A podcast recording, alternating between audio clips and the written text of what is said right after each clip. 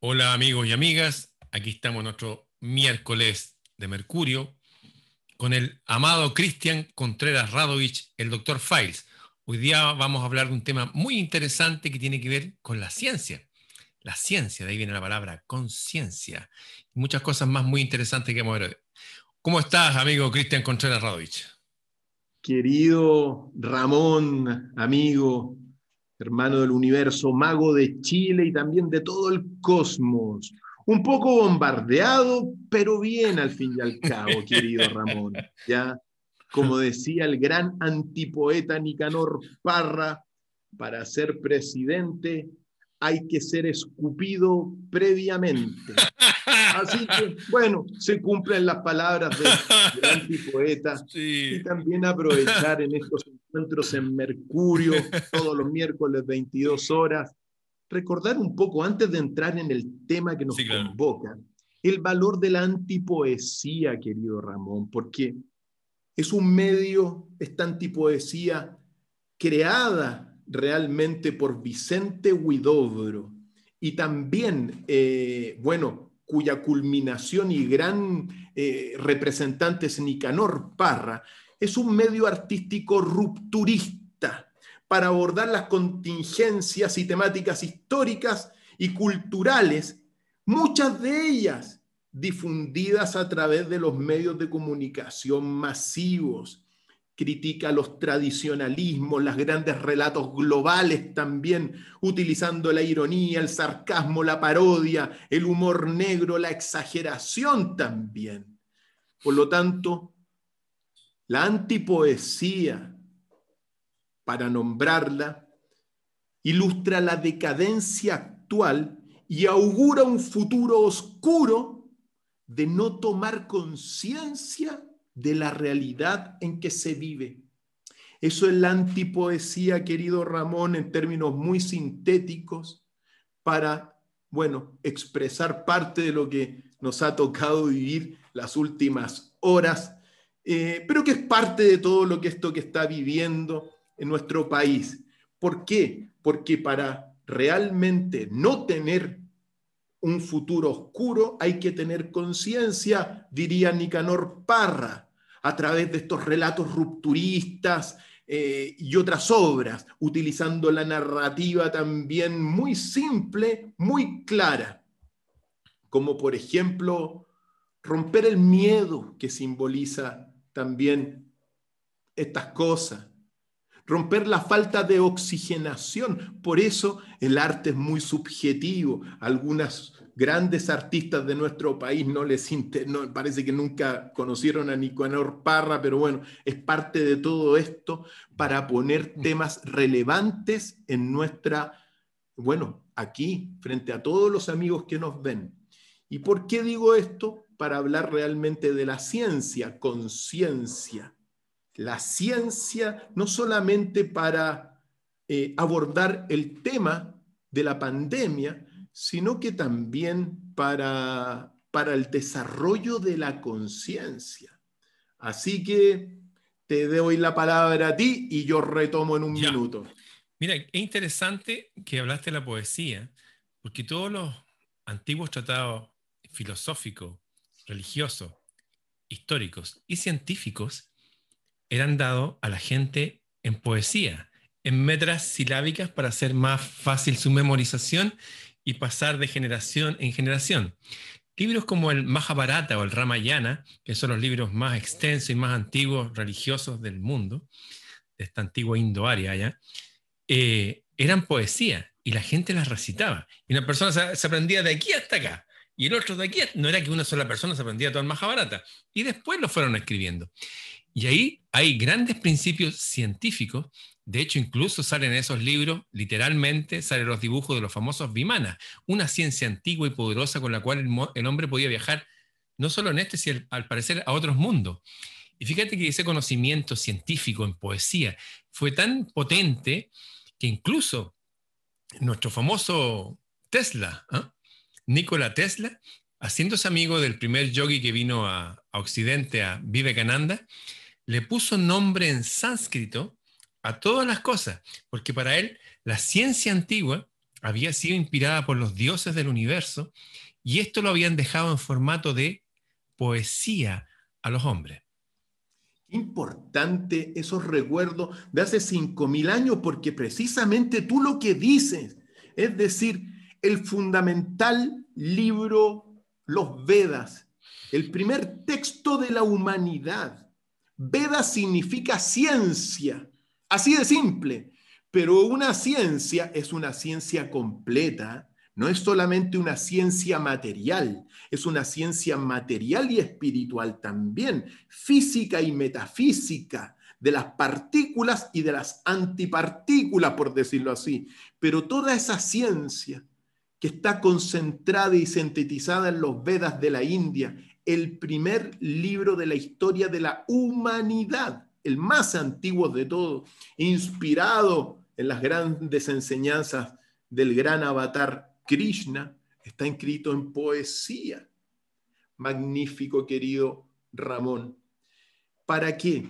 Para hablar de ciencia y para mirar realmente con esta disciplina la realidad que vivimos dentro de nuestro lenguaje, que muchas veces no es muy poético tampoco, porque la poesía son los campos superiores del, o pretende llegar a los campos superiores del espíritu humano, después el silencio.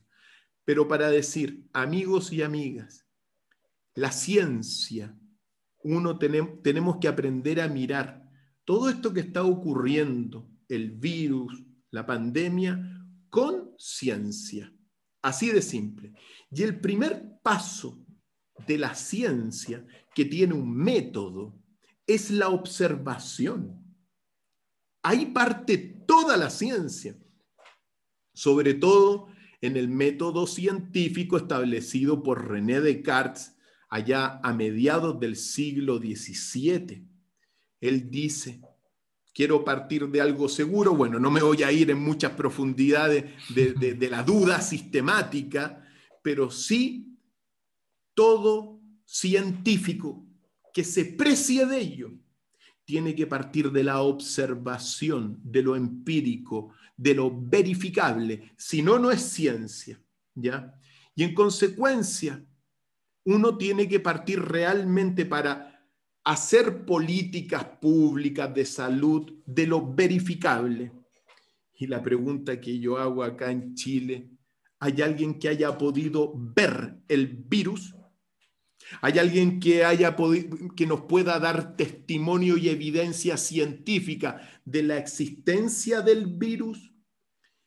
Y la respuesta es no.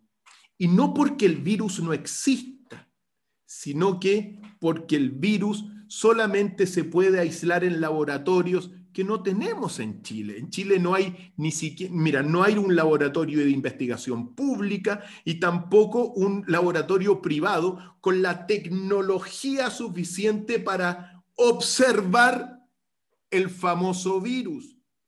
Y en consecuencia, estamos partiendo todo lo que ha ocurrido, todas, todas las políticas de confinamiento.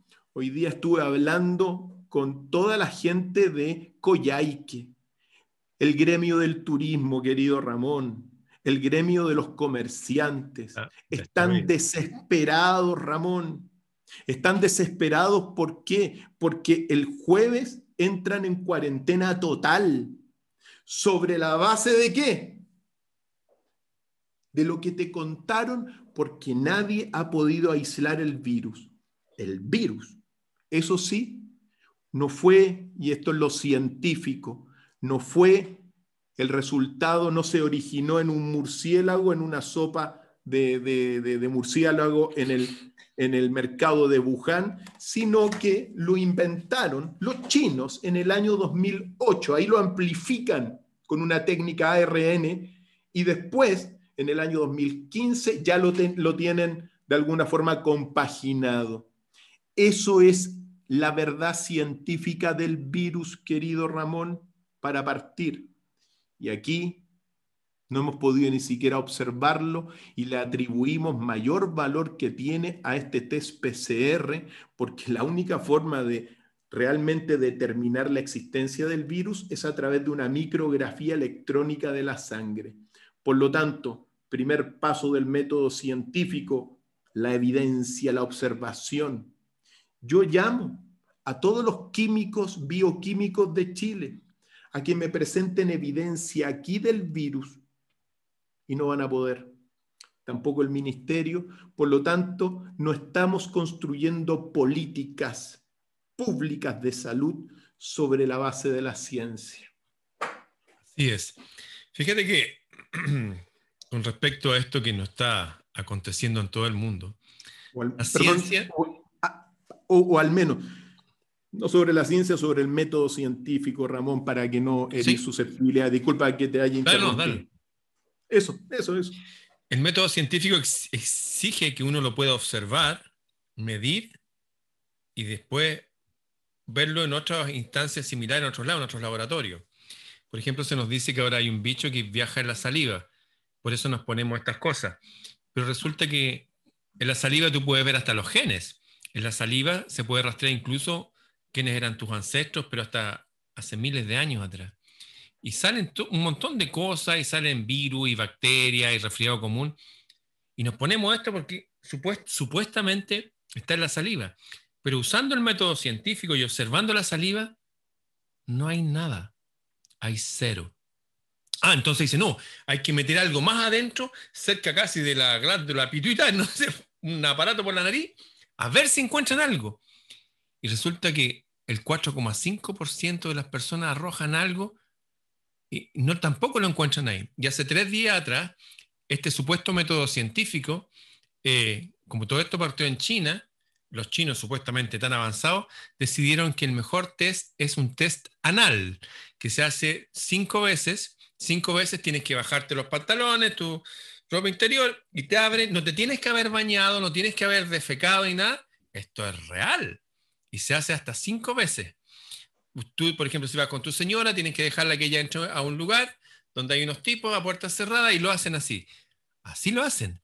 O sea, ¿qué es lo que estoy diciendo? O sea, que si el virus no está presente en la saliva, tampoco está en las mucosidades más internas, ¿qué es lo que está pasando? ¿Esto es un método científico? ¿Por qué se están usando estos métodos? Bueno, simplemente porque todo este asunto viene con unas personas que vienen de la ciencia de esta nueva generación computacional, de, esta, de este transhumanismo, el modelo computacional arrojó el dato de que es una pandemia muy grande y que aunque no encontremos el bicho hay que saber buscarlo. Si no está en la saliva, están las mucosas cerca del cerebro y si no la vamos a encontrar indudablemente en el ano. O sea, estamos frente a un método que no solamente no es científico, sino que es absolutamente absurdo. La ciencia original tenía que ver con la palabra ciencia significa saber. Y hay un dato muy interesante en este saber, es un saber es universal, se puede replicar en todos lados y aplicado al ser humano. Aquí no, no, puede venir alguien y decirnos, oye, hay un bicho, y después no dar las pruebas de dónde está. Eso es una operación política, no es una operación científica. Respecto a los científicos, también quisiera establecer algo muy interesante, muy trascendente, que como decía, la ciencia se dice que viene de una época remota, donde había una tecnología mucho más avanzada que la nuestra, al parecer, pero este don de experimentar y de buscar y de saber era un don del cielo. De hecho, la mayoría de los grandes descubrimientos humanos no han sido realizados por científicos eh, de, de carrera. Por ejemplo, el volar en avión fue descubierto por los hermanos Wright, que eran dos personas muy creyentes en Dios y que reparaban bicicletas toda la tabla de los elementos químicos no fueron descubiertas por químicos dedicados a la química. Había gente que trabajaba con química como ayudante de boticario, ayudante de fotógrafo, y les llamaba tanto la atención esto de saber, de experimentar, que iban viendo en sus microscopios, haciendo sus, sus soluciones y sus cosas, y fueron descubriendo toda la tabla de los elementos químicos gente como Nikola Tesla, que es el que descubrió esta electricidad alterna que tenemos y todos los motores, desde el motor de nuestra afeitadora, el motor de partida de todos los autos, el motor de la juguera, de los aparatos para moler, el motor y todas esas cosas las inventó no estudiando grandes cálculos, no. Él simplemente se sometió a su curiosidad innata y todos tienen en común que se sometieron a algo mucho más allá de esta realidad. De hecho, Tesla dice que todos sus, o la gran parte de sus descubrimientos científicos los hizo viajando en sueños a otro mundo. ¿Se dan cuenta de lo que estoy diciendo? Esto es real. Muchas personas han sido así. Por ejemplo, otro ejemplo, Singer. Singer, gracias a Singer tenemos nuestra ropa y nuestras costuras. Singer el que inventó la máquina de coser. El tipo en plena revolución científica estaba, ¿cómo invento una máquina de coser? Y fue y se encargó al cielo, como lo hacía siempre, que lo ayudaran, que lo inspiraran. Sentía que estaba cerca y no sabía. Y esa noche soñó que iba corriendo desnudo y lo perseguían unos indios caníbales. Y en las lanzas llevaban un hoyo. Eso lo dice Singer. Dijo, eso es, el hoyo no tiene que, tiene que ir a la punta de la aguja. Si examinamos la historia, vamos a ver que muchos eh, inventos científicos fueron realizados por gente común y corriente. Lo que quiero decir es que nadie debe abandonar el sentido común, menos en estos tiempos que vivimos. No es un consejo, es una orden. Si abandona el sentido común, no tiene idea dónde le va a llevar la vida, porque la vida está siendo guiada no por científicos, está siendo guiada por políticos. ¿Hay ciencia? Claro que hay ciencia. ¿Hay buenos científicos? Hay buenos científicos. Pero usted, el principal científico, porque todo esto para que usted sepa, aprenda, lo use, entienda. El método científico exige de que una persona pueda explicarle a otra y lo pueda replicar, que se pueda comprobar que hay una hipótesis, una tesis, una síntesis, y diga, esto es una ley. Pero eso no ha ocurrido ahora con esta presente pandemia, al igual que muchas otras cosas que estamos viviendo, como la falsa ciencia de la economía, que no es una ciencia, o la falsa ciencia médica, que no es una ciencia, es una práctica. Efectivamente, la, la medicina, más que, una, más que una ciencia en ese sentido, es una administración práctica, por lo tanto, eso es lo que uno no tiene que corromper. Ahora, Hablando de ciencia, mira, dijiste cosas muy importantes, Ramón. Yo sé que todos nuestros amigos que nos ven valoran estos encuentros porque estamos mirando, al menos hoy día, la ciencia del virus. ¿Qué se nos dijo? Se nos dijo en un principio y se sigue hasta el día de hoy el temor a los contagios, eh, etcétera, que esto iba a ser terrible, terrible para la humanidad. Y claro, después de un año se tienen datos globales, planetarios. Permíteme señalarlo, Ramón, muy sucintamente. De los casos confirmados por PCR, ojo, PCR que ahora está cuestionado por los mismos chinos haciendo este nuevo, bueno, este nuevo examen. El examen al ortofusio, sí, claro. Así es. Entonces, bueno, qué sé yo, pero según los datos del PCR, en el mundo se han, han salido positivos 80 millones 850 mil personas positivos. De 7.794 millones de habitantes, lo que equivale a un 1,03% de contagio mundial. Es decir, por un 1% de la población mundial que salió positiva en un test que está cuestionado hoy día por los mismos que inventaron el virus, tienes en el fondo a toda la población confinada y siendo víctima real de un reseteo económico y político escrito por Klaus Schwab, el fundador del Foro Monetario, del Foro Económico Mundial, quien escribió COVID-19, el gran reseteo. Entonces, primer dato fundamental, Ramón, por un 1% de la población mundial están aplicando una política de shock que ese es el fin, la política de shock para instaurar un nuevo contrato social, Ramón. ¿Ya? Y el otro dato relevante son las muertes por COVID. Y las muertes por COVID es, son las siguientes, 1.766.000 muertes en el mundo. 15.000 personas más o menos aquí en Chile. Pues bien, de 7.794 millones de personas, lo que equivale a un 0,023% de la población mundial.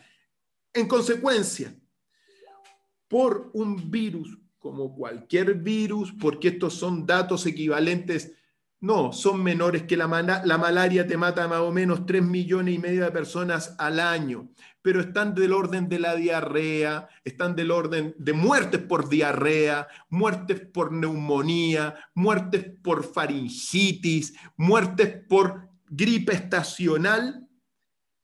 Con los datos similares, te están generando un shock, un shock eh, económico mundial por lo tanto, esos son los datos científicos, amigos. Y lo que nosotros estamos aquí, no estamos en presencia realmente de un virus tan letal o tan contagioso tampoco. Porque si nos vamos a nuestro país, de los siete y medio millones de, de, test, han salido 700 mil positivos.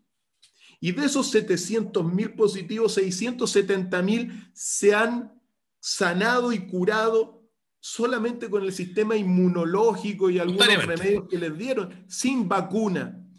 Eso es lo que uno tiene que observar. Si uno, uno es científico, partamos de la evidencia.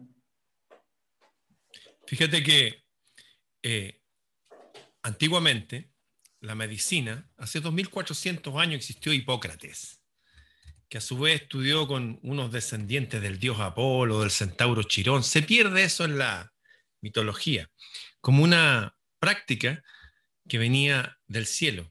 Eso lo dice nuestra cultura occidental. Pero hay un dato muy interesante que tiene que ver con la gran cultura oriental, eh, precisamente los chinos, donde dice que estaba el mítico emperador amarillo, Ahora se piensa que la gente dice amarillo, ah, por la piel amarilla. No, no, no. Ahora se sabe por los últimos descubrimientos de momias que era amarillo igual que las momias que hay en Perú, porque tenía el pelo amarillo y era muy grande de porte. Eran como los antiguos hijos del sol, que son más o menos parecidos en todos los lados donde se habla de ellos. Siempre se habla de los hijos del sol. Estaba este hijo del sol, conocido como el emperador amarillo, estaba en su palacio y como siempre él se comunicaba con el cielo y pedía que lo guiaran para hacer un, un presidente sabio, un gobernante sabio, un rey sabio. Y estaba en una de sus meditaciones en el cielo, como partía el día él y terminaba el día también. Y dice que del cielo ha aparecido en el cielo un bimana, de estos que habla en los libros antiguos, donde se mezcla la ciencia con la religión, estos libros de la antigua Indoaria, y ha bajado un algo que brillaba redondo y se bajaron unos seres que eran igual que nosotros y tomaron unos rollos de cuero, los desenrollaron y ahí había un dibujo. Era el dibujo de un ser humano, como el hombre vitruviano, como ese dibujo de, que hizo Da Vinci, donde hay un hombre con los brazos así, los brazos así. Había un dibujo de un hombre. Y igual que en el dibujo del hombre vitruviano, habían unas líneas que pasaban a través y alrededor del ser humano. Y estos seres del cielo le dijeron que como había pedido sabiduría y él era un hombre noble, desde el cielo habían decidido darles a la humanidad esta ciencia sagrada de entender el funcionamiento del cuerpo humano. Y le mostraron esas líneas de energía que pasan por el ser humano y le explicaban cómo una persona, por ejemplo, que tiene un dolor de cabeza, tenía que interrumpir esas líneas de chi o ki con unas agujitas o con el dedo y se sanaba. Bueno, desde hace 6.000 años atrás, los chinos hasta el día de hoy operan la cabeza, le abren el cráneo ahí, sin anestesia y sin dolor, por supuesto, y sin efectos secundarios de anestesia. Entonces, un acento importante entender que lo que hoy día estamos viviendo no es una ciencia médica, tampoco es una medicina tradicional. La medicina tradicional es la que acabo de mencionar. Esta es una medicina convencional, se hizo por convención, curiosamente por la sociedad de este señor Rockefeller, que es el que inventó la farmacia copea de ahora, de sacar los extractos de las plantas y hacer las pastillas. Esto es una medicina convencional, obedece a una práctica, no una ciencia, por eso mucha gente que se va a tratar el cáncer, lo que más hacen es alargarle un poco de meses de vida, endeudando a la familia en billones y las personas se mueren igual. O sea, les invito a todos a que seamos científicos, observemos, hay prácticas que usamos nosotros, una práctica médica, pero la ciencia, la ciencia verdadera viene de los dioses, viene del cielo, según lo tradicional en todo el mundo, en la India, en China, nosotros también. Le acabo de contar cómo las personas que inventaron la electricidad, el que inventó la máquina de coser, Da Vinci cuando quería invitar cosas revolvía las cenizas y esperaba esa inspiración divina hay ciencia que viene del cielo y esa ciencia es observable por todo y es comprobable por todo. Quisiera también hacer un acento que las personas que inventaron, por ejemplo, los que inventaron la aviación, hermanos Wright, lo hicieron en contra de toda la clase política científica, que dijeron que era imposible, que eran unos imbéciles, que se iban a matar. Y lo hizo. Lo mismo pasó anteriormente cuando Watts inventó la máquina de vapor, inventó la locomotora. El colegio de médicos de Francia, tengo los datos, la fecha y todo en un libro de Camille Flammarion, que soy fanático de él, tengo muchos de sus libros. Dice exactamente el Colegio de Médicos que si la gente, bueno, primero, si, funcionaba el bamboleo del tren iba a hacer que el cerebro chocara con el cráneo y la gente iba a tener hematoma y se iba a morir. Y el Colegio de Científicos, la Sociedad Científica de Francia, se rieron, ja, ja, ja, porque dijeron que es imposible que una rueda de acero en un riel de acero eh, avance, sino que va a patinar no pasó ni una ni otra cosa. Resumiendo, hay gente que hace adelantos científicos sin ser científicos de carrera y generalmente la ciencia unida a la política del momento los combaten. Así es. Y cómo combatieron a Galileo Galilei. ¿Por qué? Porque recuerda que Galileo Galilei fue el principal eh, difusor de la teoría heliocéntrica, es decir, que nosotros giramos en torno del Sol y que no somos el centro del mundo, que la había establecido Nicolás Copérnico años antes, pero su libro, lo, el de Copérnico, lo publica el año de su muerte. Así que, evidentemente, y detengámonos en Copérnico al menos un minuto para entender lo que es la ciencia. La ciencia es la observación. Ojo, estamos hablando del primer paso, el primer paso del método científico que tiene cinco, observación, establecimiento de la hipótesis, comprobación, conclusión, predicción, los cinco pasos del método científico. Pero quedémonos en el uno porque aquí no pasamos el uno en Chile. ¿Te das cuenta? El método científico aquí no, no, no, pasamos ni el primero. Ni en el mundo. Pero recordemos a Copérnico. ¿Y qué hizo Copérnico? Se le ocurrió observar una estrella que se llama Aldebarán, entre otras tantas estrellas. Y a partir solo de la observación de esta estrella y de otros fenómenos también, bueno, acabó con una visión que tenía más de 1200, 300 años, que era la visión de Ptolomeo, la, aristotélico eh, que en el fondo somos el centro del universo. Y fíjate tú, que solamente observando cambia la visión. Pero quien tiene que difundirlo es Copérnico. Perdón, y es Galileo Galilei. Es que Copérnico lo, publicó cuando se iba a morir para que no se lo llevara a la Inquisición. Efectivamente. ¿Y qué es lo que pasa con Galileo Galilei, que es el gran difusor de la teoría heliocéntrica? Fíjate tú que apareció un curita que se llamaba el padre Caccini, Cazzini. ¿ah? Y dice, astrónomo también, claro, dice, las matemáticas son de invención diabólica. ¿Sí? Hay que sacar a todos estos matemáticos de la cristiandad y de Europa. Y Galileo Galilei, que era un buen, un buen cristiano, comienza a difundir en todas las cortes esta visión de Copérnico, hasta que evidentemente el padre Caccini, sin, sin aguantarlo más, lo terminan en el fondo enjuiciando. Y fíjate tú, ¿por qué hago este paralelo? Porque hoy día en gran medida a todos los que estamos difundiendo la verdad científica sobre la pandemia, somos como Galileos, queridos nos están tirando y nos, están juzgando para más remate en un año, de la tormenta donde no hay que juzgar a nadie. Hoy día hay mucha confusión. ¿Cómo se erigen ciertas personas a juzgarlo a uno por decir y buscar la verdad? ¿Cómo le ocurrió a Galileo Galilei? Fíjate tú que a Galileo Galilei lo condenaron, ¿sabes por qué? Argumentos contra Galileo Galilei. Los planetas giran en órbitas circulares tirados por ángeles. ¿Dónde está el ángel que tira a la Tierra? Luego la Tierra está quieta. Fíjate tú el argumento por lo que lo condenaron en el convento de Minerva, allá en Italia. Otro argumento para condenar a Galileo. Fíjense, los animales tienen extremidades y se mueven. Bueno, ¿dónde están las extremidades de la tierra? ¿Dónde están las patas de la tierra? Luego, la tierra no se mueve y está quieta en el centro del, en el centro del universo porque así la creó Dios. Y lo condenaron a Galileo Galilei y sabemos la historia que levantándose dijo, y se igualmente se, mueve. Igual se Ahora bien, ¿por qué digo esto?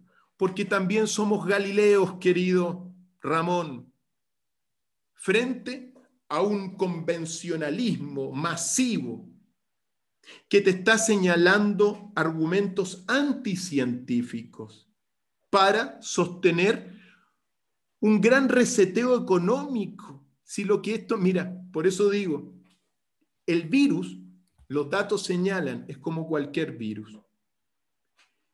Lo que se está haciendo lo escribió Klaus Schwab en el libro COVID-19, el gran reseteo, y él es el fundador del Foro Económico Mundial, principal promotor y difusor de la cuarta revolución industrial transhumanista que busca el reemplazo de los humanos por máquinas mejoradas tecnológicamente como, lo, como lo, lo conversamos oportunamente. Por lo tanto, Ramón, aquellos que buscamos la verdad y que ponemos la evidencia científica, el razonamiento lógico, nos están muchas veces condenando al ostracismo, nos están crucificando por simplemente defender la verdad y ser como Galileo. Fíjate que la primera vez que yo eh, fui sancionado y fui borrado mi primer canal fue porque hablé una, una verdad absolutamente verificable, científica, absoluta. De hecho, ni siquiera es una verdad, es un axioma, ni siquiera necesita ser comprobado, es un axioma, es una verdad irrefutable. Y es tan simple como que yo vengo de un papá y una mamá, un hombre y una mujer. Que los hombres y las mujeres producen vida. Y punto. Y sostuvo eso, me acusaron de hasta de homófobo. Yo admiro un montón de artistas gay, de hecho saco sus canciones y todo, de Queen, de Elton John, y me encantan, y de verdad, y las paso al español las canciones, para nada homofobia. Pero sí me parece un, un poco perverso enseñarle a los niños lo siguiente. Supongamos que estamos, somos científicos, somos arqueólogos, y encontramos unos huesos de una tribu que vivió en el sur de Chile y que eran gigantes. Fíjate que los huesos, a través de los huesos, de la pelvis, del mentón, de la oquedad entre las piernas, podemos saber si eran hombres o mujeres. Pero ya Supongamos que queda un pedazo de hueso, no sabemos. Fíjate que a través de los cromosomas, cromo significa colores y soma forma. A través de las formas de colores, los cromosomas que tenemos billones, los cromosomas son XX, mujer, o XY, hombre. A través de los cromosomas, que son miles y miles de millones, sabemos. Sin embargo, hoy día se nos enseña que si una persona si una mujer se siente hombre y se pone hormona masculina y que le salga barba y le ponen algo, una piel, no sé, algo como pene, todos debemos decir, eso es un hombre. ¿Ah? Porque la persona se siente hombre. Debemos ser cuidadosos porque hay un montón de enfermedades mentales. Recuerdo la anorexia. Hay gente, hoy que estoy gordo, estoy gorda. Y la persona está pesando casi 35 kilos, está muriéndose. No, pues no está gorda. La persona está delgada. Debemos separar el parecer del ser. Y ahí una realidad científica irrefutable.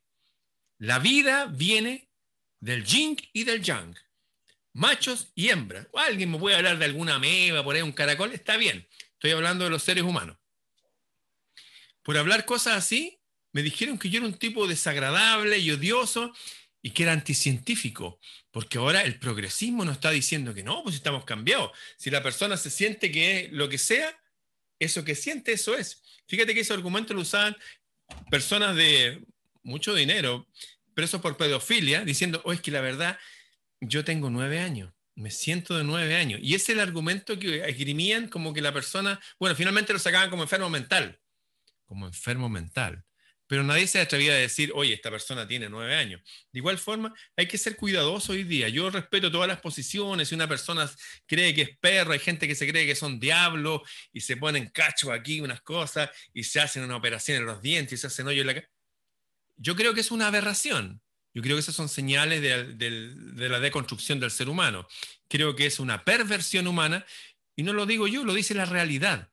La vida, la ciencia de la vida, la biología exige que seamos hombres y mujeres para que la vida continúe, al menos como ha sido hasta ahora en estos eones. Eones significa incontables millones de años.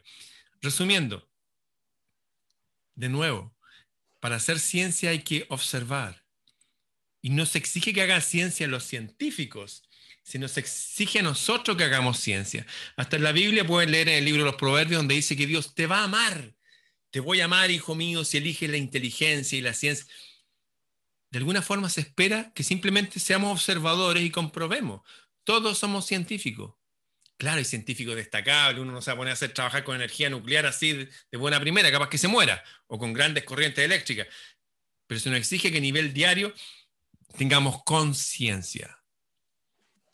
Yo digo una cosa, querido Ramón, respecto de lo que tú señalaste y tiene que ver también con todo precisamente lo que promueve Klaus Schwab, que es el, la cuarta revolución industrial y el transhumanismo.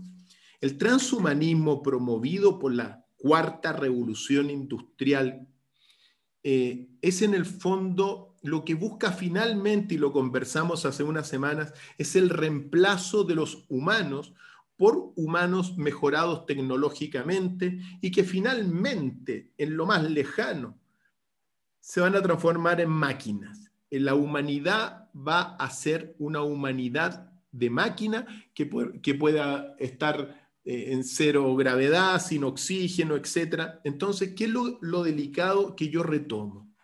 Mira, se está de alguna forma pretendiendo dar una visión de la humanidad que no va realmente por el desarrollo de la humanidad y la evolución de la humanidad.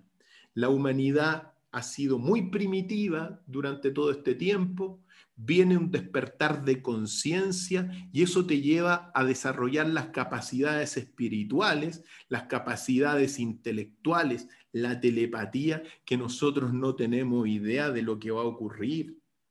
Ponte en un millón de años más si es que logramos superar esta crisis paradigmática. Quizá los humanos ya nos comuniquemos sin la necesidad de teléfonos, bueno, qué sé yo.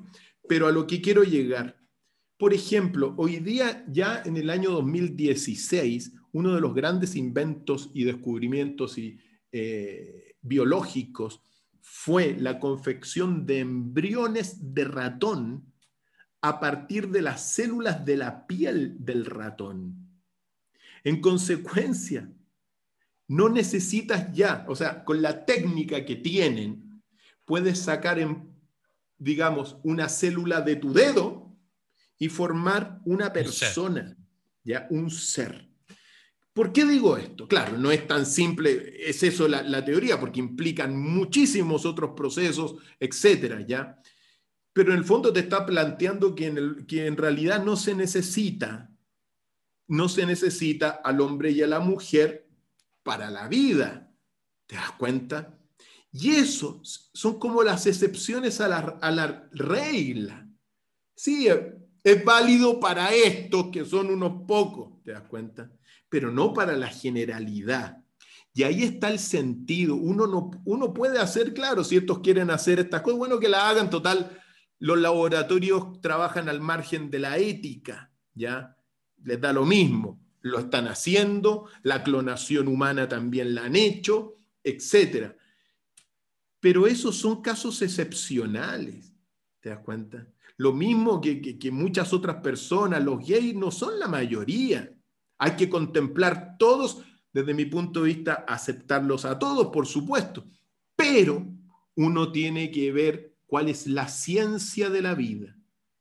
Y la ciencia de la vida, evidentemente, es la esencia femenina, óvulo, unida a un gameto masculino espermio, y de esa unión surge el huevo cósmico, la maravilla la tenemos todos nosotros, pero nos están desviando. Lo que quiero decir con todo esto, que la ciencia ha desviado la visión, se perdió la ciencia. Eso es lo que pasa, Ramón. Cuando te están diciendo, por ejemplo, oye, la astronomía, no, que vamos a colonizar Marte. Oye, pero es una barbaridad. Si en Marte no hay ni un microbio en la superficie vamos a hacer un reality show en Marte, listo. Pero esa no es la visión correcta de la ciencia. Eso es lo que quiero decir. La ciencia y la visión científica perdió el sentido humano y está proponiendo barbaridades porque se ha desprendido de las potencialidades de la naturaleza. En consecuencia, eso es tener conciencia también. Es decir, démonos cuenta que, claro, pueden hacerlo sin nada. Mira, el explorador también que lo haga, etcétera. Pero proponerle a la humanidad que el futuro es la clonación, que el futuro, por ejemplo, es que tú vas a poder hacer tu, un humano a tu medida, que no necesitas una pareja para reproducirte, eh, y sino que puedes sacarte una célula y hacer un humano, eso es de alguna forma lo que busca el transhumanismo promovido por Klaus Schwab y que es en el fondo el responsable principal, entre muchos otros, yo hablo por él por el libro, que, que ya me tengo que, revelarlo, ahí está el libro, pero que es el representante de, de una visión que te está alejando de la verdadera ciencia de la vida, como tú decías.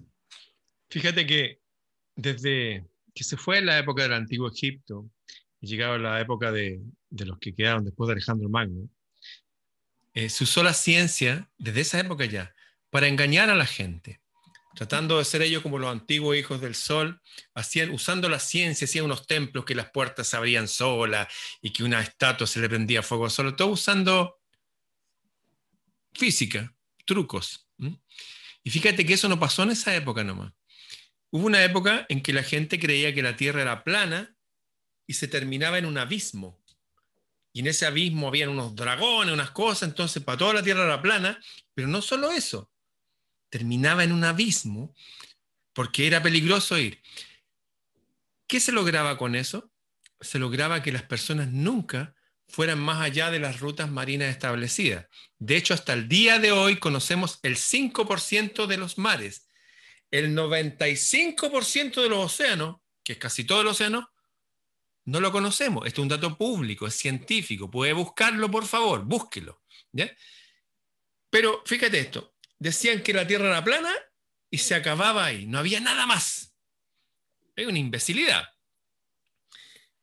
Pero resulta que había toda una generación de navegantes que iban mucho más allá y llegaban a las Américas y había un comercio de plata que ejercían aquí a través del Río de la Plata y Argentina. Habían todas unas órdenes de caballeros que llevaron plata para hacer unas construcciones en toda Europa, las famosas catedrales góticas, usando algo que era como una especie de arqueoastronomía, porque lo que hacían ellos era arquitectura, pero basándose en las estrellas. Salían unos tipos extraños que tenían conciencia de que más allá no había un límite, iban más allá de los límites. La ciencia se ha usado como una mano política para limitar a la gente. Hoy día la ciencia tiene limitada a la gente en sus casas y tiene limitada la cantidad de oxígeno que cada persona puede respirar. Eso lo encuentro gravísimo. Pero si lo miro tranquilamente, esto siempre ha sucedido. Obviamente estamos en un pic ahora de maldad. Los niños necesitan el triple de oxígeno para nosotros para desarrollar su cerebro. Si andan así, los vamos a hacer más tontos, le vamos a hacer que el bulbo olfatorio esté lleno de hongo y bacterias, se van a enfermar más, igualmente los abuelitos. La ciencia se ha mezclado con el dogma. Es como la religión verdadera se ha mezclado con el dogma humano. El verdadero Buda iluminado se ha mezclado con un Buda falso el verdadero Jesús, el que caminaba por el agua y hablaba con la tormenta, se ha mezclado con otro, el de Franco Sefirelli, el más afeminado. La ciencia también es permeable a esta perversión de que es como algo bueno. Imaginemos una, una torta rica, exquisita, bien hecha, natural, pero que le agregamos unas gotitas de estrecnina. Toda la torta es mala los avances científicos verdaderos y reales y buenos se han mezclado con la política. ¿Para qué? Para igual que en el antiguo Egipto o en el medioevo, o ahora controlar a la gente en su, en su psiquis. Creo que vivimos en un mundo sin límites, en el sentido de que incluso el, cuando se nos habla de la sobrepoblación y que hoy estamos sobrepoblados, porque científicamente la ciencia de la demografía, a ver, la ciencia de la demografía está tratando con gente en las ciudades no está trabajando con la gente a nivel planetario y el área ecumen, el área que puede ser ocupada por humanos. Porque si vemos eso, sabríamos que solamente en la Patagonia chilena caben 200 millones. ¿Qué quiero decir? Que la ciencia, los medios de comunicación, la religión, están todos unidos y orquestados bajo no sé qué poder y que de alguna forma nos mezclan verdades con mentiras, cosas que nos ayudan a inspirarnos, wow, vamos a venir al siglo XXI y estamos mezclados, todavía hay gente con hambre. estamos en una especie de ficción de la realidad y se está usando la ciencia también como dogma. De hecho, la ciencia habla que, la, como lo que tú mencionaste, la telepatía no existe. En circunstancias que hay un montón de hechos extrañísimos que han ocurrido incluso con los grandes científicos de la humanidad que han aprendido a desarrollar tecnología aquí a partir de sueños, a partir de libros sagrados antiguos. En fin, la ciencia hoy día es un brazo armado de la élite. Lo dijiste tú. Mira, Ramón, todo lo que estamos viviendo nosotros, todos los programas que se han instalado, las tecnologías que se han desarrollado, en realidad la controla la élite mundial. Y eso uno lo tiene que decir. Ya basta de tanto que uno se, se atribuye los jueces hoy día. No, no, no, no, no todo esto, cuando tú te das cuenta, por ejemplo, cómo ciertas cosas, bueno, no, todo desde los televisores de plasma, las tecnologías de Internet, todo está controlado por las grandes élites del mundo que cumplen un rol. Y ese rol es controlar todo lo que hacemos, controlar nuestros pensamientos, controlar nuestras actividades, controlar todo nuestra eh, rutina diaria. Lamentablemente para algunos es así. El problema de estas élites es que se desintegraron, entonces perdieron y adquirieron mucho miedo a la población y están aplicando, aplicando, bueno, lo que son las grandes tentaciones del poder. Cuando el diablo se le presenta a Jesús y le dice, te doy todos los gobiernos de la tierra, Y Jesús lo rechazó, pero estas élites no la rechazaron. Y ahí está el punto. Por lo tanto, nosotros tenemos que estar, al menos en, estos encuentros en Mercurio, donde nos corresponde estar. Y a nosotros nos corresponde estar realmente, bueno, buscando las grandes eh, verdades de la ciencia. Digo esto ¿Cuántos minutos nos quedan, Ramón? Siete.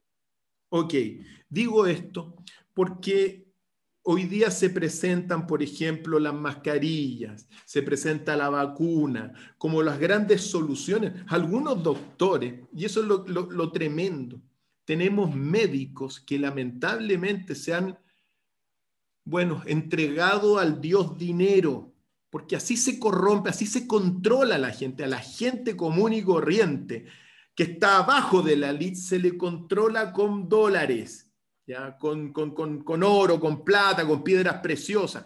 Así se controla a la gente. Y tenemos médicos que en el fondo dicen no, que la única solución es la vacuna.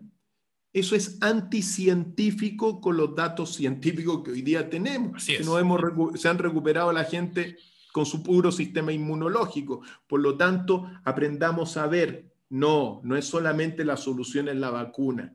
Margarita del Val, que es quizá una de las principales virólogas españolas de todo el sector público, señaló que estas vacunas que se desarrollaron en un par de meses te apuntan a ciertos síntomas de prácticamente una gripe general, pero que no atacan ningún virus. Margarita del Val, una autoridad en España, ¿te das cuenta? Entonces, cuando tú ves todo esto, otro dato científico también, hay un doctor que se llama Ted Noel, que ha hecho experimentos con las mascarillas. Las mascarillas, ¿sabes qué? Sirven para ciertas cosas, pero no para todas las cosas. ¿Te das cuenta? No nos van a proteger mayormente muchas de estas mascarillas. Las mascarillas tienen que tener ciertas características. Bueno, a lo que quiero llegar es que en el fondo como lo dice la Organización Mundial de la Salud también. Dice, mira, las mascarillas no son útiles cuando uno anda en la calle a, dos metros de las personas. No es necesario ocuparlas. ¿Por qué nos obligan a ocuparlas si estamos en la playa a 10 metros o solo en la playa? O sea, eso es irracional.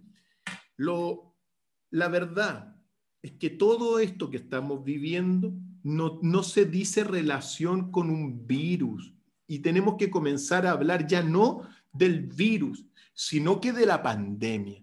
Y la pandemia tiene un origen político, económico del estado profundo. Sí. El virus, como cualquier virus, después van van a aparecer más virus. Acuérdate que con el SIDA ahora convivimos con el SIDA. En consecuencia, esos son los aspectos que uno tiene que ir señalando. Pasemos de esta primera etapa del método científico, que es la observación, pero partamos de la observación. Y si no observamos el virus, si no hay laboratorios, al menos a todos los amigos que están allá, volvamos a repensar las políticas de confinamiento que se están instalando para el shock económico. Y me permito señalar para terminar, querido Ramón, he puesto en mi, en mi, en mi Facebook, eh, en mis páginas también, por ejemplo, todos los resultados de, de la revista Economics, que tú hablaste también. Los, 20, los 20 puntos de en realidad lo que viene de Economics es todos los cambios que vienen, no por el virus. O sea, a, partir de esta justificación se está instalando...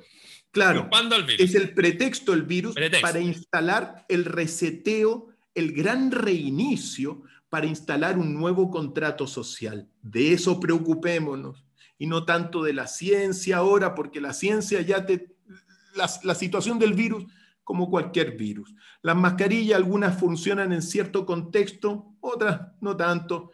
Y la antipoesía no hay que desvalorarla, pues querido también Ramón, ya para que no sean tan graves en todo caso hay que ver la antipoesía de Nicanor Parra.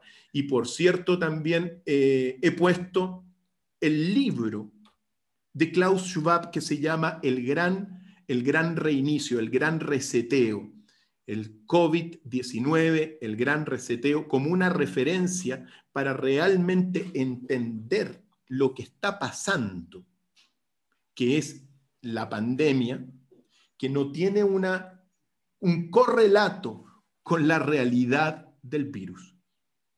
Qué bien. Oye, eh, para terminar una pequeña anécdota, yo ayer estuve con un, colega tuyo de, artes marciales, Ricardo Sánchez García, cuarto dan de kickboxing, campeón, y él me contó un cortito un relato, él entrena a mucha gente, qué sé yo, y él va a entrenar también. Y fue a entrenar a un gimnasio, le dijeron que no se podía sacar la mascarilla. Y él hace tres por uno, tres minutos de pegarle, un minuto de descanso, round, varios rounds. Y dice que de repente se bajó la mascarilla y le dijeron ya, no, se la puso. Y él es un hombre poderoso, de hecho actúa como mi guardaespaldas con un montón de gente que me siguen, a veces tengo que hablar. Espontáneamente me han dicho, oye, ¿sabéis qué? Avísanos, nosotros vamos contigo. Y si alguien te molesta, Ricardo Sánchez García. Y dice que yo tuve que poner la, mascarilla y de repente empieza a ver todo raro y el horizonte se le mueve y se tuvo que sentar.